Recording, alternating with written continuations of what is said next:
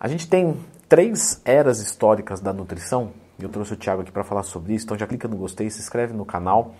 Porque fala para mim, só, só elenca as três em pilar, só para o pessoal saber das três. A primeira é a era paleolítica, né? Que é a era que a gente volta lá atrás, era do homem recolhedor caçador. Depois ele virou era da agricultura. Certo. E hoje nós estamos na era da indústria alimentícia. Ah, o que, o que, que muda isso para a nutrição e o que, que muda para o cara que está assistindo lá? Totalmente. Acho que é um ponto de partida de tudo da nutrição. Inclusive, eu não sei se você também tem esse, esse feedback, muitos pacientes chegam até mim em sala e falam: Ó, oh, eu estou fazendo uma dieta paleolítica. Dieta paleolítica, dieta paleolítica. Eu né? até fiz vídeo um pouquinho sobre as dietas, pessoal. Lembra de procurar lendo Twin mais temas se tiver qualquer dúvida. E muitas vezes o, o, paciente ele faz essa dieta, ele nem sabe de onde veio essa dieta, por que, que ele está fazendo, né? E esses dias aconteceu de ter um paciente e falar, cara, mas por que você está fazendo essa dieta? E o argumento ele não entendeu muito bem, tá? Então vamos lá, a gente vem para três eras da área da nutrição. A primeira era da nutrição é era do homem recolhedor caçador, que era do, dos homens da caverna. Porque ele, o, o ser humano ele tinha que sair, arrumar um bicho, matar e comer, tá? O porquê que essa dieta ficou muito famosa? Porque naquela época era 0% de obesidade. Então não existiam obesos. Posteriormente isso, nós vemos para a segunda era da área da nutrição. Qual? Era da agricultura. O que, que o, o ser humano começou a entender? Que ele não precisa, precisava sair, matar um bicho e comer. Ele poderia pegar algumas sementes, jogar, regar, esperar crescer e comer. Ali existiam 2% de obesidade, tá?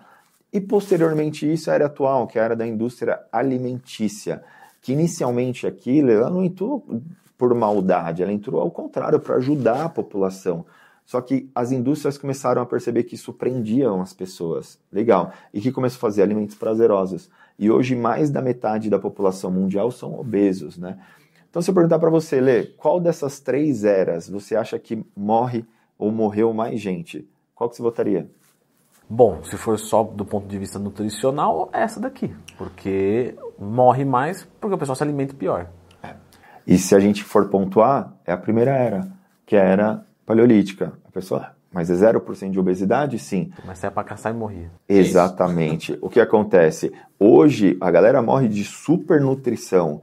Lá atrás, morria-se de desnutrição. Inclusive, se a gente pegasse um ectomorfo naquela época e falasse para ele caçar um bicho e demorasse mais de três dias, com certeza ele morreria, porque ele não tem gordura corporal. Aqui, tirando os, países, os estados mais pobres, dificilmente você vê uma pessoa morrendo por desnutrição. Sim, sim. Né? Tanto que antigamente, nessa era aqui, na primeira, é, vivia-se 50 anos de idade, mulheres mais que homens, né? Posteriormente isso, é, foi em 1993, uma senhora francesa viveu 126 anos de idade. Então isso jogou nossa expectativa, expectativa de vida lá para cima, tá? Só que dos 50 aos 126 tem uma pergunta, Lê. Viver mais significa viver melhor? Porque hoje a gente está acompanhando as pessoas se alimentando mal, trabalhando bastante, não nutrindo o corpo corretamente, e ao final da vida dela a gente começa a ver os pais sendo os filhos dos filhos e não pais dos seus filhos. Perder a autonomia deles. Perder a autonomia deles totalmente. Então eles não são mais pessoas independentes, eles são pessoas dependentes de alguém, né? Então, inicialmente veio para nos ajudar, mas depois acabou prejudicando e hoje a população mundial está mais da metade supernutrida. E aí, qual que é, é a solução? O que, que, a gente faz no final das contas? Porque o mundo é esse aí. O mundo é Como é que você orienta seus pacientes? Primeira coisa que eu falo é exatamente isso, ambiente. Nós somos a média de cinco pessoas no qual a gente anda e convive, né? Então, se colocar em ambientes melhores, sabe? É, procurar descascar mais alimentos do que desembrulhar. E eu falo muito para mexer com os pais, inclusive, porque nós pais participamos de todos os processos educacionais dos filhos, inclusive nutricional, né? Então, por exemplo, hoje os maiores prejudicados nisso tudo são eles. Porque se a gente pegar é, quando nós éramos pequenos, adolescentes, é, o nosso amiguinho fazia aniversário no McDonald's, né? Pô, era o evento do ano. É, a gente ficava lá fechado.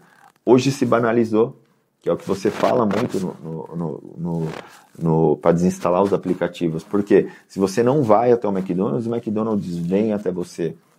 Então a gente tem que pegar no berço e começar a educar essa sociedade e as pessoas começarem a entender que fazer dieta, o principal objetivo disso não é estética, é a saúde, cara. É o nosso principal. É, porque a, a estética, na verdade, é um reflexo da, da, da, da, saúde. Quer dizer, a gente sabe no bodybuilding que nem sempre, né? Mas Exatamente. Em tese, é, em tese é pra ser isso aí.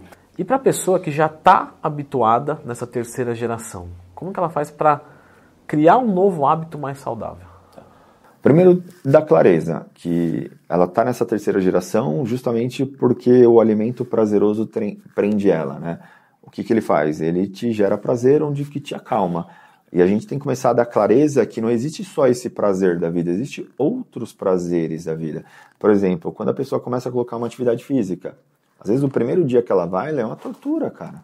Inclusive para ela sair e se dirigir até aquela caminhada é uma tortura. Só que depois que ela sai de lá vem aquele negócio. Ainda bem que eu fui. Sim, valeu a pena. Valeu a pena. É, com o tempo e com as caminhadas, ela vai perceber que ela vai colocar uma roupa e essa roupa vai estar diferente. Ah, caramba, que legal. É, uma amiga dela vai chegar próxima dela e vai elogiar ela, porque o rosto dela está mais magro. Então, ela começa a ver que tem outros prazeres a não ser só aquele alimento prazeroso. Então, é da clareza que a gente pode migrar para prazeres bons. É, o Wesley Nogari, que é um querido, a gente já gravou vídeo juntos, eu atuo até no, no RD dele lá, reservatório de dopamina, é, ele fala uma coisa muito legal, para você desconstruir um hábito ruim, você tem que construir um outro hábito no lugar. Uhum. Então, por exemplo, eu lembro de um aluno meu que ele bebia toda noite e ele treinava, né? Só que ele treinava antes de beber, no outro dia, porque senão não tinha como treinar. E eu pedi que o treino dele fosse pela manhã, porque tanto faz treinar pela manhã, pela noite, pela tarde. Só que de manhã ele acordava de ressaca, então assim, ele, ele, o treino dele ia sair ruim. E aí isso ia descontinuando o hábito. E foi o que aconteceu, porque ele acordava de manhã e falava, pô, se eu beber hoje muito, amanhã eu não consigo treinar. Exatamente. E o Leandro falou que tem que ser de manhã. E aí ele bebia menos. Ele bebia menos, no outro dia atrapalhava um pouquinho, ele foi, foi até que descontinuou. Lógico que eu não fiz essa mágica, foi ele quis também.